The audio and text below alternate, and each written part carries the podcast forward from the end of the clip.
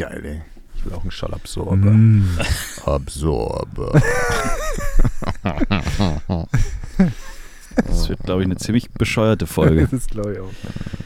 So, haben wir jetzt alles ausprobiert, jeder mal kurz ins Mikrofon gegrunzt und festgestellt, wie toll das ist. Ja. Gut. Ich mache das während der Sendung. Verstehe. Test. Eins, zwei, drei.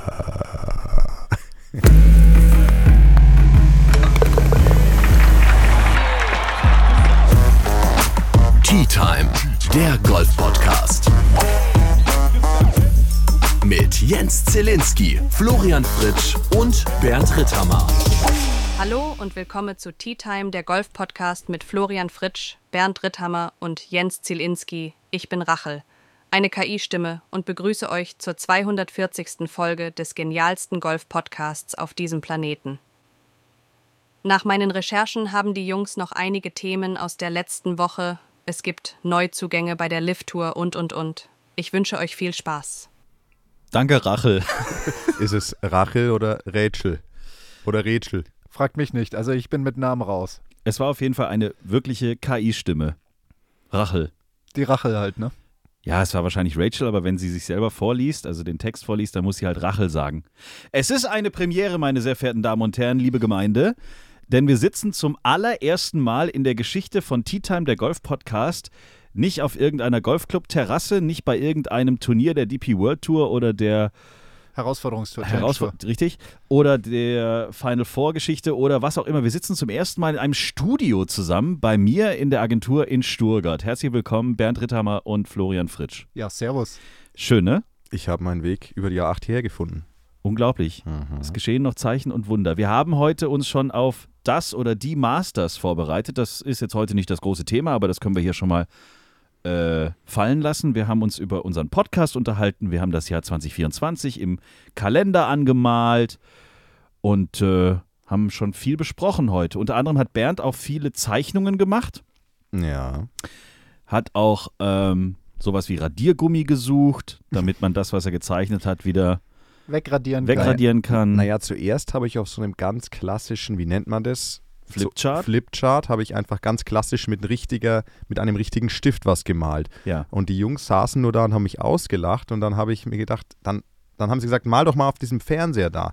Und dann ging es mit der digitalen Zeichnung los und dann haben wir versucht, den Radiergummi zu finden und das hat etwas gedauert. Da muss ich aber einhaken. Also da muss ich eine Lanze für, für einen Jens hier brechen. Also er hat mit dir gearbeitet, er war wirklich produktiv dabei. Ich war derjenige, der sich die ganze Zeit lustig gemacht hat. Das stimmt. Und aber was da entstanden ist, ist der absolute Wahnsinn. Als Brainstorming-Hauptthema hatten wir, wie stellst du dir deine Traum-Indoor-Golfanlage vor? Und für alle da draußen, die ähnlich große Konzepte mal entwickeln wollen, fangt immer mit der Frage an, welche Form, also welche symmetrische, geometrische Form soll denn bitte euer Vorhaben haben? Und wir sind zu dem Schluss gekommen, eine Indoor-Golfanlage, die meistens ja in einer Halle sich findet, sollte viereckig sein. Und das finde ich einfach als Ergebnis überragend. Das war toll. Naja. Und Bernd hat auch aus dem Stand heraus einfach ein Viereck malen können. Ich meine, wenn das so anfängt, wo soll das noch enden? Das ist doch toll. Also wir haben uns an, den, an unseren Freunden, den Amerikanern, ein Beispiel genommen und uh, Think Big stand ja. auf jeden Fall im Mittelpunkt. Also bei unserem äh, Indoor-Hallen-Konzept haben wir nicht zu klein geplant. Also Nein. Also ich sag mal, wir brauchen ja die Größe von Baden-Württemberg ungefähr. Also wir sind tatsächlich bei ungefähr 5000 Quadratmeter rausgekommen, ne? Kann das mhm. sein? Aber als wir dann wir, fertig wir waren natürlich nicht alles, aber was da, das ist so geil. Bowlingbahn, Tischtennis, Landeplatz von Landeplatz, Flugzeuge. Also. Genau, Hubschrauberlandeplatz, war alles dabei. Haltestation, Jacuzzi, alles Spa. Naja, Stuttgart 21, ja. Die, da kannst du auch hinfahren. Da wird ja jetzt eine Fläche frei. Ja, so, warum, warum, dann da nicht direkt in äh, irgendein Golfvorhaben investieren? Aber das ist alles nur, wir haben ja so ein bisschen rumgesponnen, also um Gottes Willen jetzt nicht irgendwelche Gerüchte ins Land setzen. Das ist alles nur erstmal auf einer Flipchart gemalt, dann auch wieder dreimal wegradiert und dann nochmal gemalt. Aber die Grundthematik bleibt. Wenn wir das mal in die Tat umsetzen, dann könnt ihr ruhig überrascht tun, aber es wird euch vielleicht von den, von den Socken, aus den Socken reißen, vom Sessel hau hauen. Es wird viereckig sein. Ja. Tea Time. Sehr gut. Knie beugen.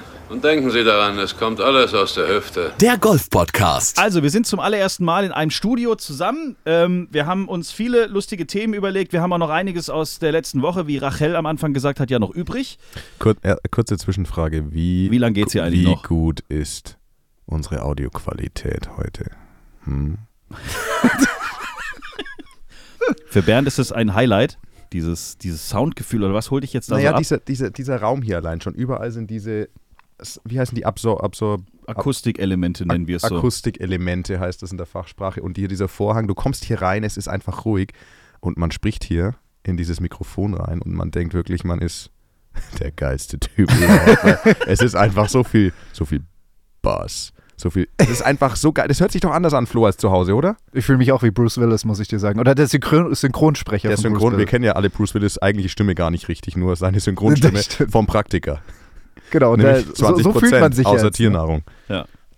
Okay, also wir haben aus der letzten Woche noch ein bisschen was übrig. Das ein oder andere wollen wir heute nochmal nachholen. Zum Beispiel war die überwichtige Frage von Michi, die wir letzte Woche noch nicht beantwortet haben. Was hat der Bodyguard von Rory McIlroy in seinem Rucksack? Also, ich muss ehrlich gestehen, dass äh, ich habe da noch nie reingeschaut. Ich habe mich noch nicht an den Typen rangetraut, um einfach mal hinten den Rucksack aufzumachen. Ich habe natürlich sehr stark recherchiert im Internet. Circa 2 Minuten 37. Was hast du denn da gegoogelt? Was ist im Rucksack vom Bodyguard von Rory McIlroy? So ziemlich war die Eingabe. Wow. Und? Also Rory McIlroy, Bodyguard, ja, Backpack. okay. Und ähm, das Einzige, was ich gefunden habe, war ein Zitat aus irgendeinem, irgendeiner Unterhaltung, die er vermeintlich gehabt hatte mit irgendjemanden, wo er gesagt hat, I'm carrying around Rory's shit. Gut, das lassen wir mal als Antwort einfach so stehen. Die zweite Frage vom lieben Michi war nämlich viel interessanter. Was hat es eigentlich mit der Regel auf sich, dass man den Schläger im Bunker nicht aufsetzen darf? Welchen Hintergrund bitteschön hat das denn? Naja, das ist relativ einfach zu erklären, wenn man den Bunker aufs wenn man, wenn, wenn man den Bunker aufsetzen würde. Wenn man den Schläger im Bunker neben dem Ball, also rechts vom Ball aufsetzen würde, würde ja sofort sich die Lage verbessern. Also das heißt, also man hätte sofort in diesem Hindernisbunker eine Verbesserung der Lage, weil der Ball ja dann quasi höher wäre als der Schläger. Man hätte da wie so eine Art künstliches kleines Tee aufgebaut. Und damit ist die Frage eigentlich schon beantwortet. Also würde man aufsetzen, würde man seine Lage einfach deutlich verbessern. Für alle, die das in der, in, in, sag ich mal, echt schauen wollen, die gucken sich einfach mal auf YouTube so ein paar Wiederholungen an von Patrick Reed, wie er im Bunker spielt. Und dafür keine Strafschläge bekommt. Und dafür keine Strafschläge bekommt. Sehr gut. Turkleton will wissen, äh, seid ihr auf den Golftagen in München? Ja. Boah, so geplant. Ist das eine Messe oder was ist das? Ich kenne das nicht. Ist es eine Messe, ne? Ne, es gibt ja mehrere Messen. Ne? Also es gibt ja, Ja. es gab ja mal die Golftage in Düsseldorf, dann die Hanse Golf und jetzt dann auch in, in München und ein CMT gibt's ja. Also Golf ist ja irgendwie Es ist auf gleich wie auf der CMT, da war ich schon mal. Würde ich mal denken, ja. Also Golfreisen, bisschen Equipment, bisschen Richtig, hier und da, bisschen genau. tralala. Okay. Ja. Äh, ist für alle, die es interessiert, im Raum München äh, unterwegs sind 23. bis 25. Februar. Pff, weiß nicht. Also ich habe es jetzt nicht vor. Was würde dich denn interessieren an so einer Messe? Warum würdest du zu einer Golfmesse gehen? Ich war früher, früher war es legendär. Äh, Samstag Golfmesse CMT hat mein alter Golfclub, Golfclub Marhört, eine Standparty geschmissen und deswegen sind wir dahin. Wow. Weil du bist auch teilweise morgens um drei erst aus der Halle rausgetorkelt. Wirklich kein Scherz. Es gab da hier und da dann auch plötzlich Jahr für Jahr immer mehr Securities, die da aufgepasst haben. Weil so, ja. Das war damals so. Damals, als ich noch jung war. Aber das, äh, sonst weiß ich nicht. Es war ja meistens immer nur so anderthalb Hallen oder so. Und äh, ja, den Rest habe ich mir ergoogelt. Ich muss da nicht auf eine Messe, ehrlich gesagt. Aber Also ich denke da sofort an so Networking-Zeugs, aber da, Hm. das ist, da denke ich halt, da bin ich halt weniger der Endverbraucher, sondern eher der Typ, der irgendwie Teil dieses Businesses ist, auch wenn ich nichts verkaufe. Wobei, das könnte ja auch ganz spannend sein, oder? Ich meine, in der PGA of Germany haben wir ja auch die Business Division gegründet, wo wir gesagt haben, das soll ein Dach sein für alle Profis im Golfmarkt, in der Golfindustrie, also eben nicht nur Golf-Professionals, sondern auch Reiseveranstalter, Schlägerhersteller, was auch immer. Und ähm, bei so einer Messe kommen ja all diese Leute zusammen und inzwischen haben wir beide ja deutlich mehr mit, sag ich mal, viel mehr Profis in der Golfindustrie zu tun als zuvor. Vielleicht, also wäre es vielleicht, für vielleicht euch sollten, beide vielleicht doch sollten das wir doch Richtige. hingehen. Ja. Hm. Haha. Also, Golftage München, wer Bock hat, gerne hingehen. Ähm, Daniel hat eine aktuelle Frage geschickt. Wisst ihr, warum Max Kiefer und sein Caddy sich getrennt haben? waren eigentlich erfolgreich zusammen. Ne? Also kann man jetzt nicht sagen, dass die irgendwie große Schwierigkeiten miteinander hatten. Die kennen sich ja auch persönlich, kommen aus dem gleichen Golfclub. Ta Takashi Ohagen, wie mhm. der gute Mann heißt, hat ja auch für, wenn ich mich richtig erinnere, für Hubbelrad gespielt in der Mannschaft, genauso wie Kiwi. Und die sind es ja dann irgendwann mal eingegangen, diese Kooperation. Und ja, jetzt dann nicht mehr. Ne? Also ja, ich, ich meine, ich denke einfach, ohne dass ich es jetzt genau weiß, es ist wie so oft. Ne? Ich meine, man, man hat irgendwie einen Caddy. Ich meine, die waren jetzt auch drei, vier Jahre. Na, so lange nicht, zwei.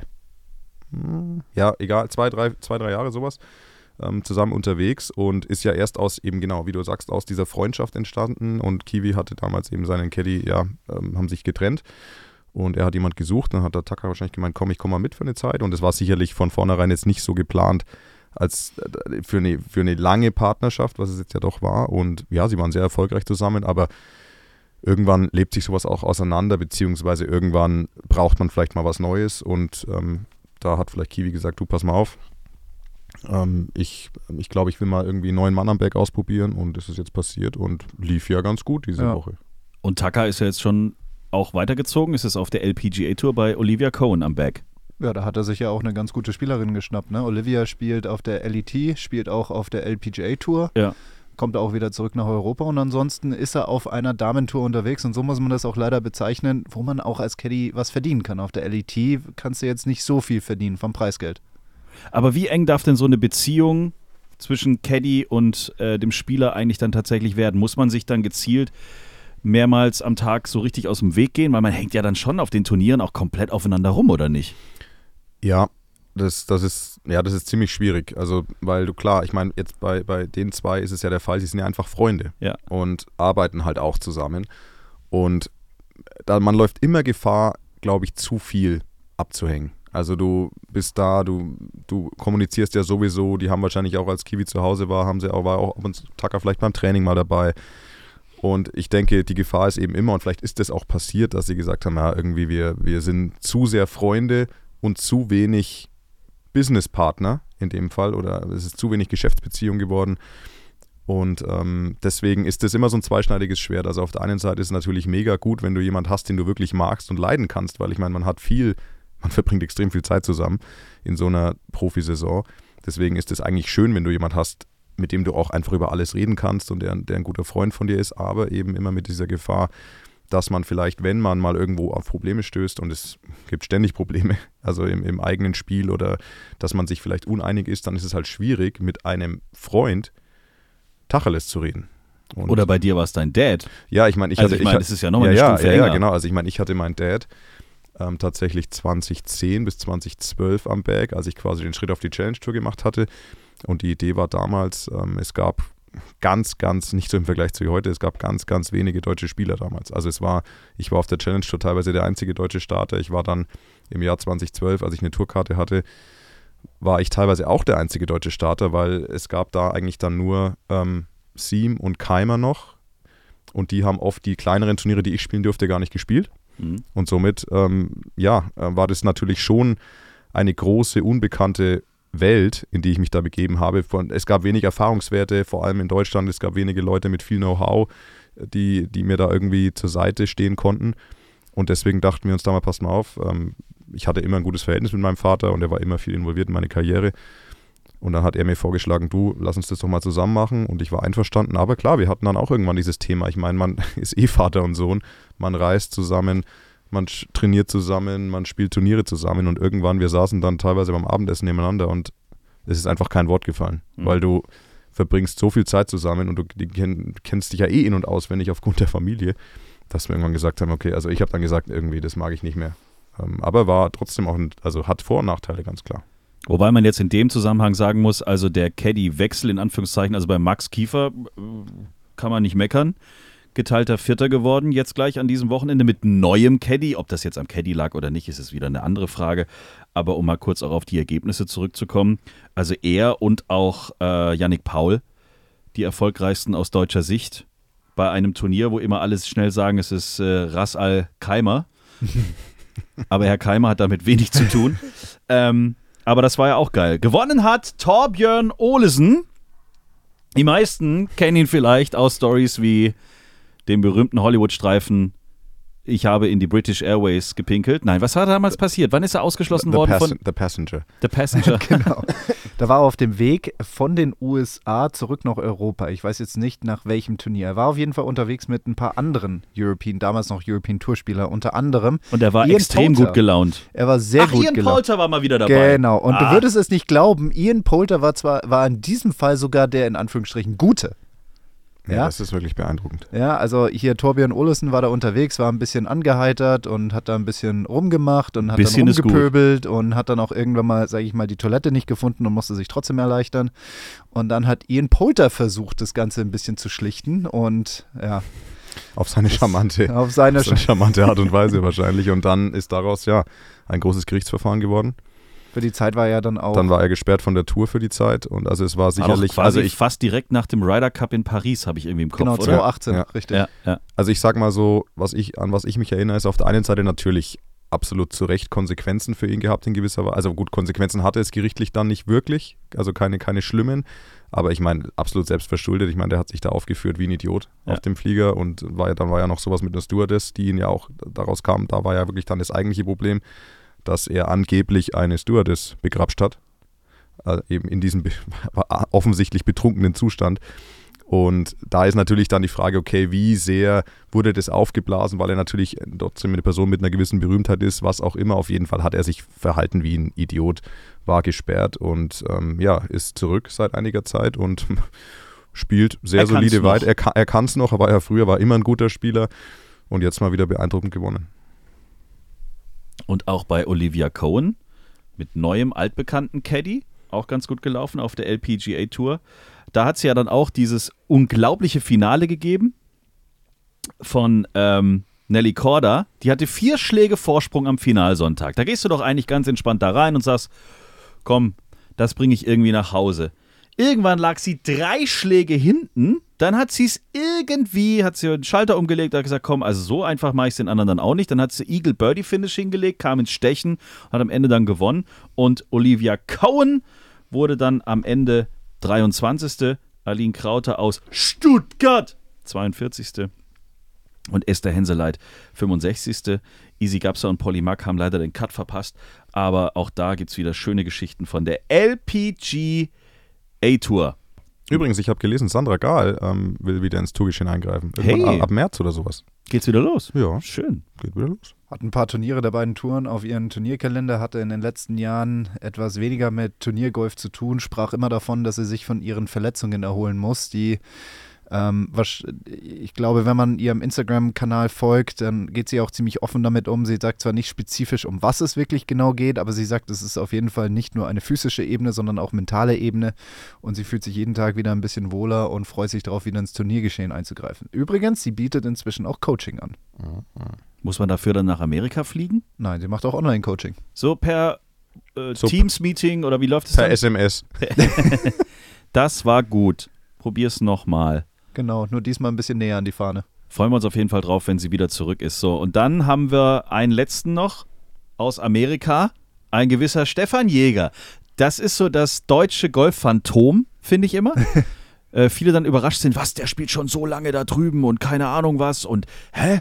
Das ist ein Deutscher? Ja, das ist ein Deutscher. Und leider spricht man dann immer nur drüber, wenn er plötzlich auf dem Leaderboard vorne irgendwie aufploppt. Ja. So wie jetzt auch am letzten Wochenende bei der Farmers äh, Endurance Open. Da war er die ersten Tage auf der Pole Position, dass es nur so knallt. Leider am Sonntag dann, naja, es war knapp. Er hatte auf jeden Fall die Chance, er war im Leaderflight unterwegs und in seinem Interview am Tag davor hat er gesagt, das ist die Chance, die er haben will. Torrey Pines, Platz, den er auch mag, also er spielt auch ganz gerne an der West Coast und ist jetzt, glaube ich, zum dritten oder vierten Mal mit einer vollen Kategorie auf der USPGA Tour unterwegs. Bis jetzt ein sehr erfolgreicher Spieler auf der drunter liegenden Corn Ferry Tour mit sechs Siegen. Boah. Damit gehört er mit zu denen, die am meisten auf dieser Tour gewonnen haben. Und wir dürfen auch nicht vergessen, einer der wenigen Spieler, der eine unter 60 Runde abgeliefert hat. Geteilter Dritter geworden, Stefan Jäger. Und natürlich, man wird es jetzt auch gleich hören, man hört es halt so richtig bei ihm auch in den Interviews raus. Er ist und bleibt einfach der Urbayer. knew that that I was playing good enough, my game was good enough, that if I just mentally stayed sharp and stayed, you know, what on, on course of what, what I wanted to do, um, I had a good chance of being having a chance on Sunday. That's all I really want. I mean, you want to come in the back nine, you want to have a chance to win. So um, I've done that. Uh, I'm really excited about tomorrow. Today was a blast. I loved it. Um, so I'm excited. Da hörst du gar nichts mehr aus dem Bayernland. Aber gar nichts. Also du Ich kannst das Gefühl, der ist ein Uramerikaner. Aber keine Sorge, er kann schon noch bayerisch. Kann er noch? Ja, ich glaube schon. Habt ihr noch so ein bisschen Kontakt? Ja, haben wir.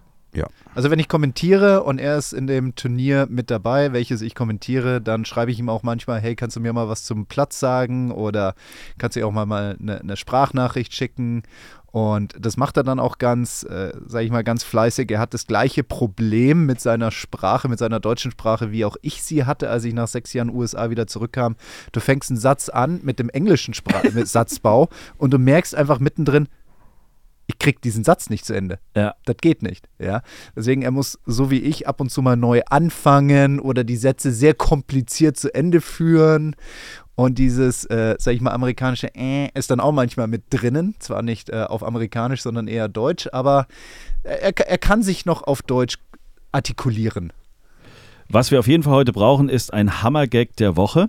Wieder lange Tage ist er zu Hause gesessen, hat recherchiert, hat sich umgehört, was ist so gagmäßig gerade absolut der absolute Kracher.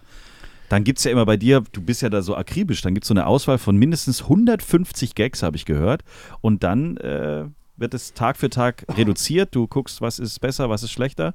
Und dann kommst du immer mit dem entscheidenden Mega-Gag hier rein in den Podcast. Ja, die Wahrheit ist, ich habe tatsächlich, ich habe ja viele Engagements da draußen, die auf mich warten, die mir Millionen einbringen würden, aber ich muss alle absagen, weil ich einfach die Zeit nicht finde, wegen Ja. der Hammergag-Recherche. Ja, aber das ist gut. Du bleibst fokussiert, du bleibst da. Du hebst auch nicht ab durch die anderen Geschichten, die du machen könntest.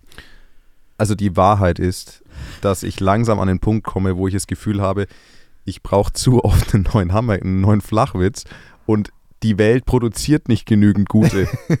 Die- Das ist nicht, weil immer wieder, dann schaue ich wieder im Internet und recherchiere und, und, und gucke nach und merke, nee, die sind alle, das, die waren vor drei Monaten auch schon da gestanden. Also irgendwie, es wird schwerer und schwerer, aber ich habe wieder, einen, ich hab wieder einen gefunden.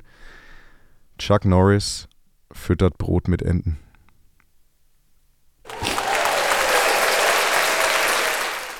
Das ist das Gute, weißt du, wenn ich wirklich gar nichts mehr weiß, Chuck Norris st- ist immer für mich da. Ja. Chuck Norris geht immer. Chuck Norris geht immer. Herzlichen Glückwunsch. So, und aber was wir letzte Woche auch noch vergessen haben, war, Bernd hatte vor der Aufnahme der letzten Folge äh, uns schon per WhatsApp mitgeteilt, er hat die ganz geilen Statistiken am Start. Zahlen, Daten, Fakten, die uns alle vom Sessel hauen. Naja, also jetzt, jetzt bauscht es mal nicht so auf, aber worauf Jens hinaus will, ich war Mitte Januar auf ähm, einem weiteren Seminar der PGA of Germany für meine Golflehrerausbildung Mhm. und da ging es um diese ganz, also es war überhaupt nicht trocken, es ging um Recht, Marketing, Finanzen. Wow. Eine Woche, jeden Tag Kaufmännische im Seminar. Grundlagen. Ja, kaufmännische Grundlagen. Es war der Wahnsinn. Es war natürlich extrem äh, interessant und nee, es war nicht, es war wichtig. Interessant ist was anderes. Und da war eben der Markus Lavatsch als Dozent da und der arbeitet quasi in der Marktforschung oder fürs Marketing des DGV. Und der hatte ein paar, wie ich finde, sehr spannende Zahlen parat. Also das eine war, dass wir reden ja doch immer über das relativ schlechte Image von Golf hierzulande. Also viel schlechter wird es eigentlich nicht mehr, wenn ich andere Sportarten mir anschaue. Und jeder Deutsche, würde ich mal sagen, oder sogar jeder in der Dachregion hat eine Meinung zu Golf. Ja. Also jeder hat eine Meinung zu Golf und die ist meistens nicht so gut. Und wisst ihr, wie viele Prozent von all diesen Leuten, beziehungsweise es geht wirklich um Deutschland, in Deutschland schon jemals einen Golfschläger in der Hand hatten? 10 Prozent. Das heißt also 90 Prozent aller Leute, die eine Meinung über Golf haben, hatten noch nie Kontakt mit dem Sport.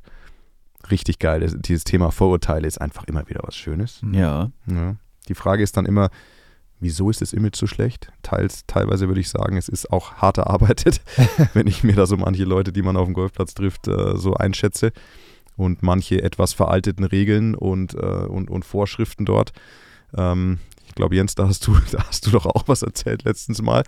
Ja, also ich will den Club nicht nennen, aber mein, mein Vater und seine Tenniskumpels, die alle Golf spielen, haben mal vor ein paar Jahren eine Fahrradtour gemacht und haben, oder machen jedes Jahr eine Fahrradtour und dann haben sie aber vor ein paar Jahren mal festgestellt, es wäre doch mal lustig, wenn man von Golfclub zu Golfclub fahren würde. Haben sie sich so eine Route überlegt, sind dann auch mit der S-Bahn zwischendurch gefahren und so weiter und so fort. Ähm, so, und dann kamen die acht oder neun Männer auf ihren Fahrrädern dann irgendwann auch bei einem Golfclub hier in der Nähe an. Und äh, natürlich sieht es komisch aus auf, auf einem Golfclub, wenn dann auf der Terrasse alle gucken und da kommt so eine Männergruppe mit Fahrrädern an. Äh, haben jetzt natürlich nicht die Golfklamotten an, sondern hier und da eben auch eine Radlerhose, aber dann wurden die nicht bedient. Die wollten einfach nur ein Bier trinken, wurden nicht bedient mit der Aussage, wir bedienen hier keine Fahrradfahrer oder so ähnlich.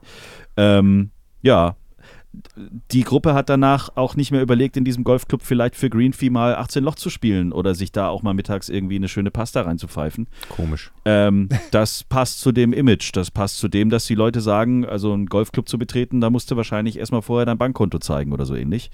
Und das sind eh alles arrogante Schnösel. Das Blöde ist, dass du auch oft solche Sachen wirklich erlebst, weil es gibt verdammt, sorry, dass ich so sage, es gibt verdammt viele komische Gestalten, die äh, in Golfclubs so rumrennen.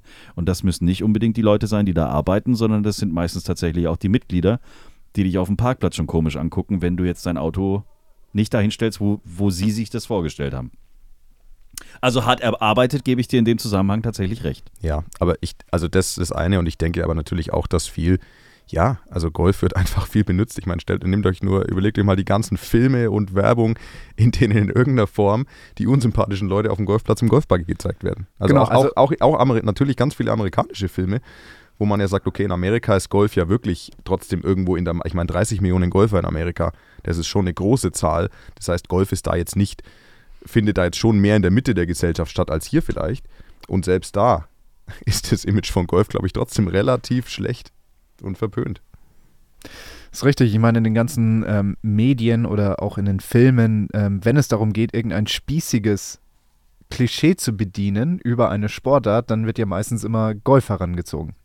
Aber ich glaube, das hat sich in den letzten Jahren sehr, sehr geändert. Also das sieht man auch in, den Ange in, in, der, in der Angebotsvielfalt, die wir inzwischen in der deutschen Golflandschaft haben. Also Es wird schon besser. Es wird besser. Öffentliche Anlagen, also ein konkretes Beispiel wäre jetzt Open 9, die direkt neben Eichenried oder auch die ganzen Indoor-Anlagen. Also da, da haben wir, Oder das Golf-Range-Konzept. Ne? oder das Golf-Range-Konzept, also da, da ist echt eine Menge passiert und ich glaube, es wird, es dauert halt einfach noch ein bisschen. Ja. Und ähm, eine zweite Zahl habe ich noch mitgebracht und die ist tatsächlich, finde ich, sehr positiv und stimmt optimistisch und ist gleichzeitig auch fast nicht zu glauben. Aber ich, will- ich, ich, ich gebe nur weiter, was uns der Herr Lavatsch da erzählt hat. Und sie haben eben auch, ähm, sie betreiben wohl schon sehr akkurate Marktforschung, immer wieder, auch alle paar Jahre wieder aufs Neue. Und laut dieser einen Studie wollen, würden fünf oder ich glaube sogar 52 Prozent aller Deutschen, also wahrscheinlich reden wir in dem Fall natürlich von Erwachsenen im entsprechenden Alter, würden gern eigentlich mal Golf ausprobieren. Das ist viel. Und, und das spricht natürlich wieder dagegen. Ich meine, ich sag mal, wenn du jetzt von wahrscheinlich, wenn du jetzt von irgendwo 50 Millionen Deutschen ausgeht, die in dem Alter sind, dann reden wir da von 25 Millionen, die eigentlich grundsä wollen. grundsätzlich mal so nach dem Motto, ja, wenn mir keiner zuschaut, würde ich schon gern mal probieren. Ja. Ähm, also das heißt, das ist natürlich wieder was, was einen eigentlich extrem optimistisch stimmt und das ist auch was, was wir eigentlich oder auch vielleicht Flo, du und ich irgendwie so ein bisschen so in den Trainerdasein immer wieder sehen. Also ich erzähle immer gern meine Geschichte von, von dem Schulgolf, der ich letztes Jahr mal vier Vormittage betreuen durfte. War zwar für mich ziemlich anstrengend, aber am Ende standen, waren es insgesamt 160 Kinder, die ich da gesehen habe im Alter von neun und zehn Jahren. Und von diesen 160 Kindern waren, würde ich sagen, mindestens 150 fanden das mega geil, dieses Golf. Die hatten davor nie Berührung damit und werden leider wahrscheinlich auch im Nachgang vielleicht nie wieder Berührung mit Mhm. Golf haben. Aber das zeigt einem ganz deutlich, dass der Sport an sich super ist und dass der Sport an sich spannend ist und Spaß macht und äh, einfach cool da ist da draußen. Und dass eher eben, wie gesagt, dieser Rahmen, in dem, in dem Golf stattfindet, vielleicht nicht immer ganz ideal ist. Also diese Clubstrukturen. Aber der Sport an sich bietet riesig Potenzial und ja, was wünscht man sich? Man wünscht sich einfach, dass von diesen 25 Millionen, es würde uns ja schon ein Prozent reichen, die, die Lust haben, ähm, ja, mit dem Golfen anzufangen. Letztes Thema in der heutigen Folge. Es gab äh, prominenten Zuwachs bei der Lift-Tour in den letzten Tagen. Der erste, der gesagt hat, Freunde der Sonne, ich wechsle, ähm, ist ein altbekannter, über den wir in den letzten Folgen extrem oft gesprochen haben, weil er einfach überragend gespielt hat oder weil er überragend gespielt hat, leider nicht nominiert worden ist für den, für den Ryder Cup, aber er ist gleichzeitig dann auch letztes Jahr der DP World Tour Spieler des Jahres geworden. Und ausgerechnet der wechselt zur Lift Tour. Adrian Meronk. Ist das jetzt auch so eine, ihr könnt mich mal kreuzweise, ihr habt mich nicht zum Ryder Cup gelassen, ich, ich, oder ist es auch das, ah, das Geld ist schon okay. Ciao, Kakao. Also, Wenn man das Ganze einfach nur von außen betrachtet, dann ist es einfach Comedy, finde ich. Weißt du? Spielt, spielt ein super Jahr, wird äh, Vierter der DP World Tour Rangliste, wird nicht für den Ryder Cup mitgenommen, wird Spieler des Jahres und geht jetzt zur Liv. Also eine geilere Abfolge von irgendwelchen Events gibt's nicht. eigentlich mega. Das wäre doch wieder was hier für Netflix Full Swing Season 2. ähm, wobei die ja nur auf der PGA The Polish Edition. Ja, der Pol Pol Poland Edition. Also ich glaube, ich sag mal, spannend ist natürlich die Frage, wäre er vom Ryder Cup nominiert worden, hätte er jetzt die gleiche Entscheidung getroffen? Wahrscheinlich ja. Ja. Wahrscheinlich war das Angebot super gut und ich meine, jeder Spieler inzwischen, die ganze Golfwelt merkt, da findet ein großer Shift statt im, im, im Kräfteverhältnis ähm, zugunsten von Liv. Und ähm, ich glaube, dass das schon so dieses, okay, ich verlasse jetzt mal lieber schnell die alte Welt und, und mache mich auf zur, zu neuen Abenteuern, wo das Geld fließt. Als wir uns ähm, in der Mittagszeit über dieses Thema schon mal ausgetauscht hatten, da fand ich ganz spannend, was du erzählt hast von der Kommentarzeile der USPGA Tour, als Mathieu Pavon gewonnen hat bei der Erster Farmers Franzose Insurance. übrigens. Erster Franzose seit 1907. Oh yes. Dropping the stats. Und, und da war es nur ein Major, das kann man ja gar nicht, das war die British Open, glaube ich. Das heißt, so ein richtig reguläres PGA Tour Event hat noch nie ein Franzose gewonnen. ist jetzt der erste, ne? Vive, Aber Vive la France und so. ist so. Allez les Bleus. Worauf ich hinaus will, ist, dass wir. Das war nochmal die Einstiegsfrage vor zwei Stunden. Wie bitte? Ja, genau, was war die Ursprungsfrage? Wo, wo, Wir haben wo über Adrian ja, Meron ich gesprochen. Weiß, ich weiß. Ich Achso, weiß. Entschuldigung. Kein Problem. Ähm, dass diese ganzen Spieler, die jetzt rüberwechseln auf die Lift Tour, das hat inzwischen auch Auswirkungen auf die beiden Touren, natürlich die DP World Tour, aber inzwischen auch die USPGA Tour, wo ich anfangs gesagt habe, naja, die ist ja noch einigermaßen geschützt davor, weil da sind ja noch gefühlt noch nicht so viele von weggegangen. Zumindest jetzt über die letzten ein, zwei Jahre. Am Anfang schon, ja, aber jetzt über die letzten ein, zwei Jahre noch nicht so viele. Aber du hast ja erzählt, in der Kommentarspalte, als Ja. Mathieu Pavon dort gewonnen hat, da ging es dann ein bisschen ab. Ja, also ich habe, ähm, ich weiß, ich weiß nicht, warum ich das immer mache, weil sich Kommentare auf Social Media durchzulesen ist einfach nur bekloppt, weil danach du da, du verlierst halt Du einfach bist jed- auch so sensationsgierig wie einfach jeder zweite ja, Deutsche. aber, aber man ist doch, man verliert doch einfach jede Hoffnung in die Menschheit, wenn man sich Kommentarspalten durchliest. da brauchst du nicht mal Kommentarspalten durchlesen. Ja, okay, aber da ist es besonders einfach. ja das stimmt. Und ja, das war halt, ich meine, wa- was hatten wir für ein Leaderboard da? Mathieu Pavon gewinnt. Rasmus, nee, welcher Heugart? Nikolai Heugart. Nikola Heugart Welcher wird, wird, Heugart? wird Zweiter. Ja, die sind beide Zweiter geworden auf beiden Kontinenten. Rasmus Heugart Zweiter, Stefan Jäger kam danach und dann waren, glaube ich, noch ein paar Europäer auf dieser ersten Seite und natürlich der amerikanische Golffan hat geraged in diesen Kommentarspalten. ja, das war halt. Who the fuck are they? I've never heard these names. Uh, what's what's wrong? What- What's going on with the PGA Tour? Also da die gehen richtig, die gehen richtig ab, wobei die gehen bei jeder Kommentarspalte ab, wenn Tiger Woods nicht gewinnt. Ähm, also da merkt man schon, okay, die, die Fans und dann haben sie, dann spielen sie auch noch so ein Traditionsturnier und Tory Pines und alles, wo du sagst, okay, die sind damit überhaupt nicht zufrieden, dass da oben nicht mehr ihre amerikanischen Flaggen sind und oder, oder von mir aus mal jemand wie John Rahm, der jetzt ja auch weg ist. Übrigens, John Rahm ha- hat, habt ihr den gesehen? Der neue Live Tour, sein Live League Name? Nein? Legion 13. Oh. Das ist ja wirklich mal ein ganz cooler Name und basiert wohl auf irgendeiner ähm, römischen ähm, Soldatentruppe. Die wahrscheinlich dort stationiert die war, in oder? Spanien irgendwo einen relativ großen Einfluss hatte da auf die, auf die, also, die Legio Hispania. also Legion 13. Das ist ja sogar mal ein coolerer Name als irgendwie die, The Crushers.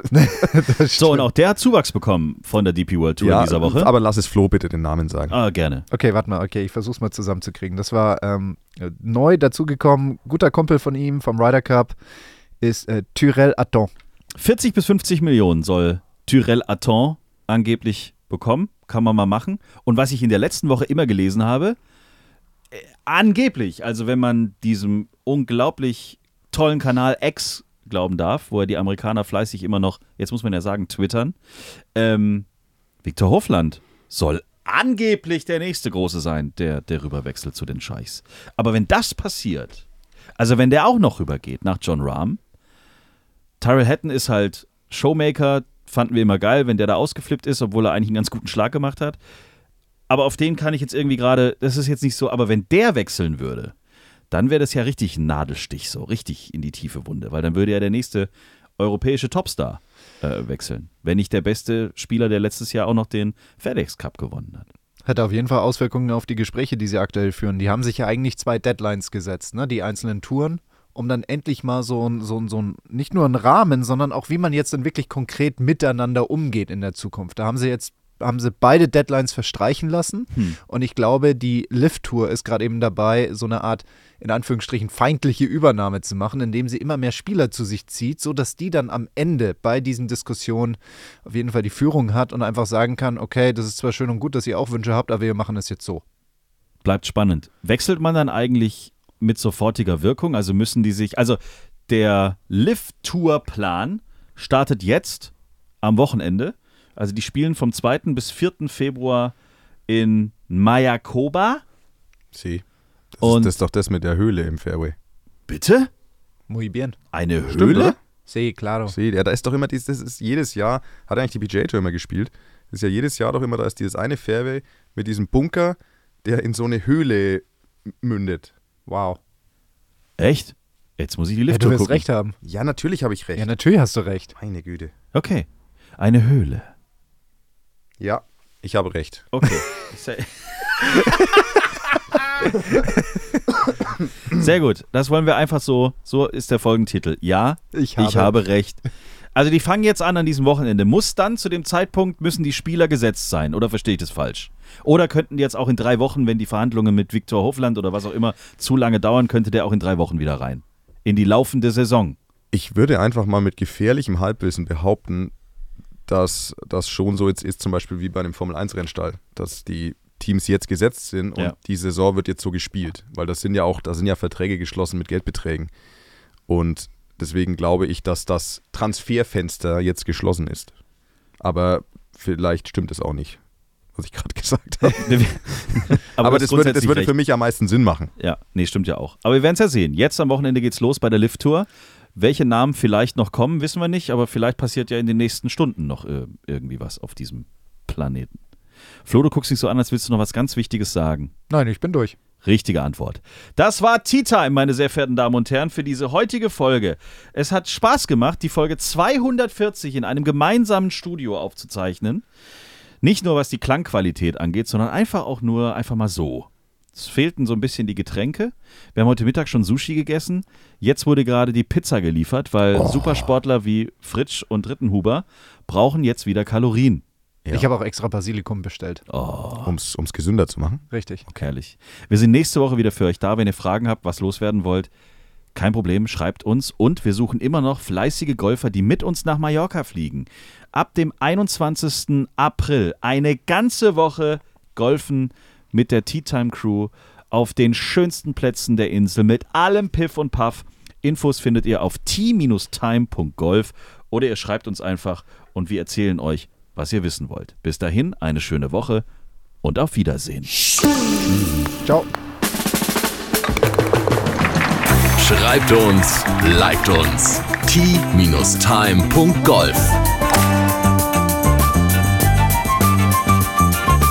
Tea Time, der Golf-Podcast. Auch auf Facebook und Instagram. Tea Time. Tea Time ist eine Produktion von Pot Ever. Infos und noch mehr spannende Podcasts gibt's auf potever.de.